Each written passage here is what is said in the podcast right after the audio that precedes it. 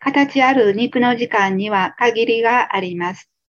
その限られた時間の中で、どのように自分を知り、自分の生き方、自分というものを間違えてきたかを知り、そしてどのようにあることが本当なのかと心で分かっていくにはあまりにも困難なことでしょう。けれど、その限られた肉を持つ時間があるから、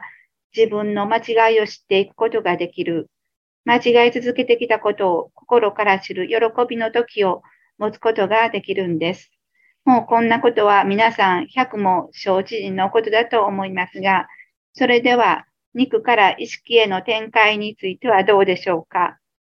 自分に用意した肉、環境、その時間を大切に本当の自分と出会っていく喜びを深めておられますか？何を選び、何を大切にしているか、自分にいつも問いかけて確認して、今世の出会いが本当に自分の転換期となるように心で学んでいきましょう。世の中の流れは濁流。その中に身を置きながら意識の流れを知り、その流れとともに生きていく自己の確立に努めてください。